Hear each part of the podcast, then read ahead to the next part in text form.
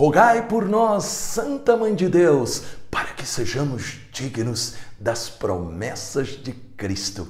Que alegria encontrar com você no Evangelho do dia do sábado. E hoje, Jesus vai nos falar se as catástrofes que acontecem são fruto do castigo de Deus. E obrigado a você que tem sido parceiro de Jesus compartilhando o Evangelho do dia. Eu creio que você está recebendo bênçãos de pregador da palavra. Peçamos o Espírito Santo.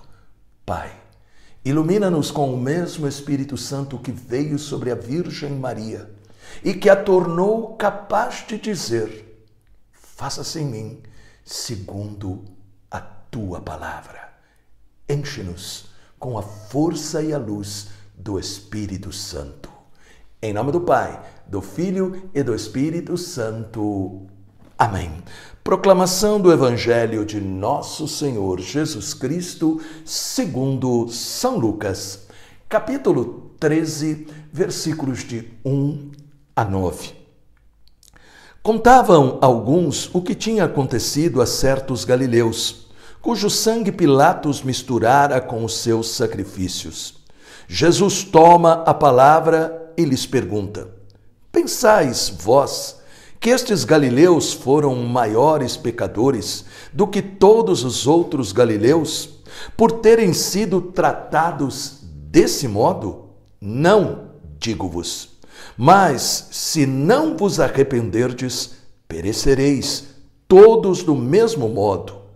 Ou cuidais que aqueles dezoito homens sobre os quais caiu a torre de Siloé e os matou, foram mais culpados do que todos os demais habitantes de Jerusalém? Não, digo-vos. Mas se não vos arrependerdes, perecereis todos do mesmo modo. Disse-lhes também esta comparação: Um homem havia plantado uma figueira na sua vinha e, indo buscar fruto, não o achou.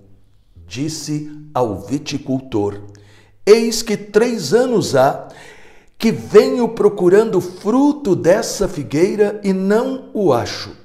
Corta, para que ainda ocupa inutilmente o terreno? Mas o viticultor respondeu: Senhor, deixa ainda este ano, eu lhe cavarei ao redor e lhe deitarei adubo. Talvez depois disso dê frutos. Caso contrário, mandarás cortá-la. Palavra da salvação. Glória a vós, Senhor. É comum a gente ouvir as pessoas dizerem diante da morte, da doença, das catástrofes: isso aconteceu por um castigo de Deus. Não faça isso, senão Deus vai te castigar. Ou por que é que Deus permitiu esta barbaridade? como se Deus fosse o culpado por todas as catástrofes e males da vida das pessoas.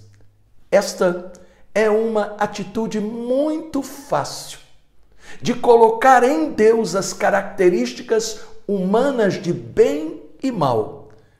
É uma forma para diminuir a responsabilidade dos homens e a nossa.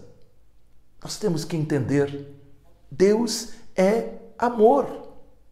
Nele não pode existir o mal. Este é o sentido do ensino de Jesus, se nós o lemos iluminados pelo Espírito Santo com atenção, querendo reconhecer aquilo que Deus está falando e não aquilo que nós queremos que ele fale. Por isso é que nós temos que ruminar nós temos que mastigar, nós temos que pedir o auxílio do Espírito Santo para que aquilo que nós estamos nos alimentando na palavra possa realmente trazer para a nossa vida aquilo que Deus realmente deseja. Portanto, nós vemos que este é o sentido, se você prestou atenção, como eu tenho a certeza que prestou, este é o sentido do ensino de Jesus diante da notícia da morte brutal de alguns homens e do desastre da queda de uma torre. Ele revela que não é Deus quem manda o mal ou quer desastres e massacres, mas Jesus revela algo que foi ensinado também pelo Papa Bento XVI, quando ele esteve presente em um terrível campo de concentração dos nazistas na Segunda Guerra Mundial, onde morreram milhares e milhares de pessoas nos fornos. E aí então, o Papa Bento XVI perguntou: onde estavam os homens?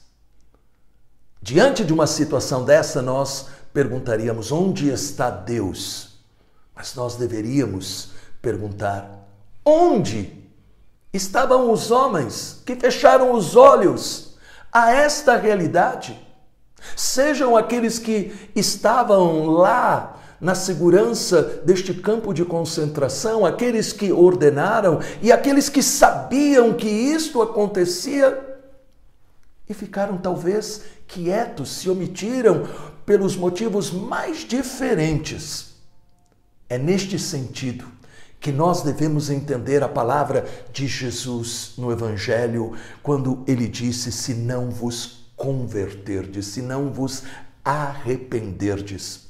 A conversão é uma luta diária para vencer as tentações do príncipe do mal e seu poder.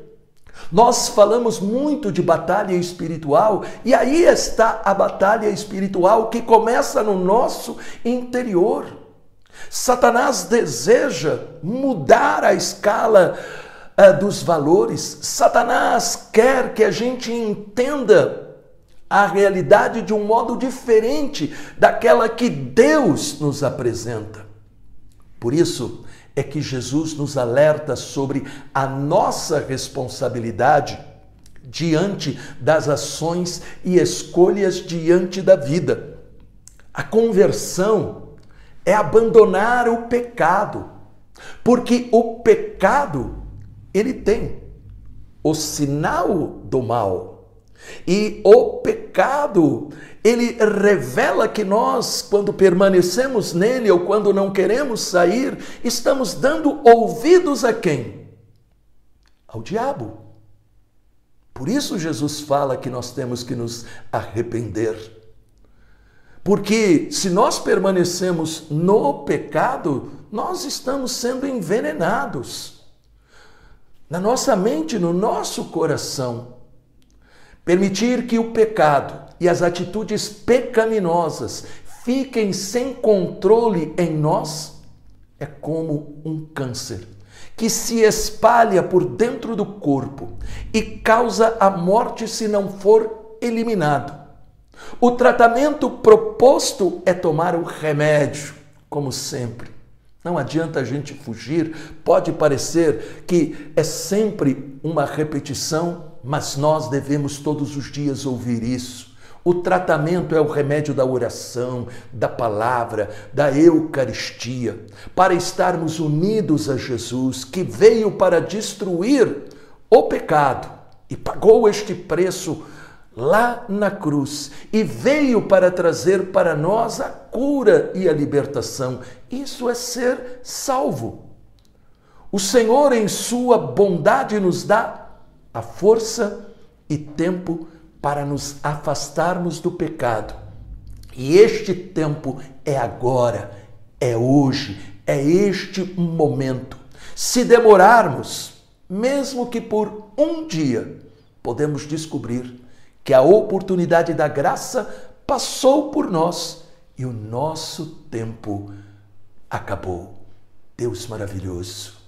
Ilumina-nos para que possamos reconhecer sempre a tua vontade Em nome do Pai, do Filho e do Espírito Santo. Amém. Este evangelho ajudou você? Então deixe o seu comentário e diga: Senhor, cura-me e liberta-me do pecado. Deus te abençoe, os anjos te protejam e salve Maria!